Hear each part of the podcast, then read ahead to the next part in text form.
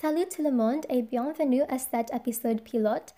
Je m'appelle Deneen, le secrétaire de SHF, and I'm a senior who is pretty excited to introduce you all to Rendezvous, le podcast de la Société langue française, qui a créé juste la dernière année, and we're looking forward to growing as an organization this academic year, and hopefully also have the opportunity to take you all along for the ride.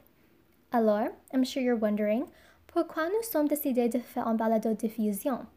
The simple answer is that although the pandemic is preventing everyone from attending school in person or otherwise just limiting our capability and capacity to really operate at our fullest potential the way that we usually would, nous voulons continuer en interagissant avec toi et le reste de l'école.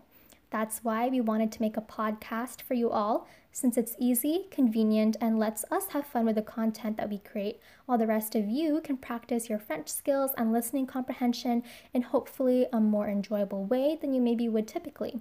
An important thing to note about our podcast is that tous les épisodes auront un mélange d'anglais et de français à différents niveaux et difficultés. Alors, ne vous inquiétez pas,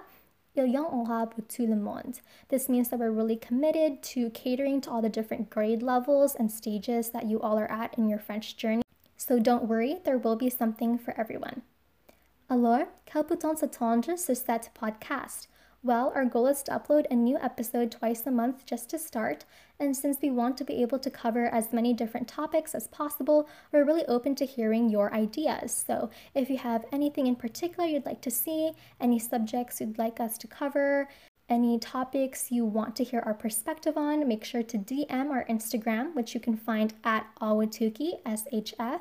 You can even DM us if you have any general things you'd like to ask advice for or questions you want answers to because since the entirety of our society is made up of upper schoolers, so sophomores, juniors, and seniors, I think that we're really in a good position to help you guys out, and we'd be more than happy to do that for you guys.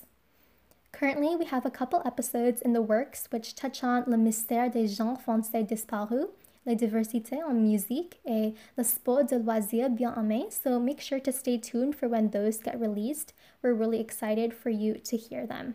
I hope that you'll continue to tune in and support us. And with that, I hope to see you at the next rendezvous.